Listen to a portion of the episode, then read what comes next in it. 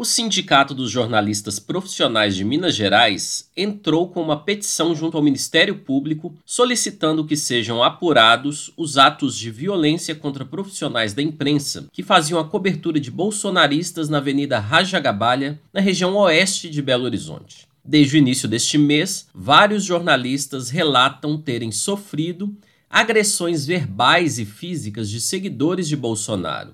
Esses seguidores estavam acampados em frente à companhia de comando da 4 Região Militar do Exército.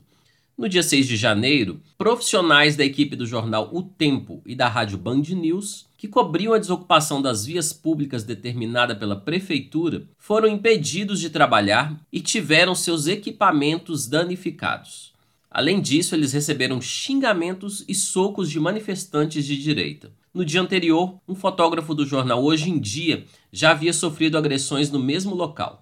Além dos socos, o homem foi vítima de chutes e pauladas. Com ferimentos na cabeça, o profissional teve que passar a noite em observação no hospital. De acordo com o sindicato, o Procurador-Geral de Justiça de Minas Gerais, Jarba Soares, prometeu apurar os casos em 30 dias a contar desta quarta-feira, dia 11. De Belo Horizonte, da Rádio Brasil de Fato, o Wallace Oliveira.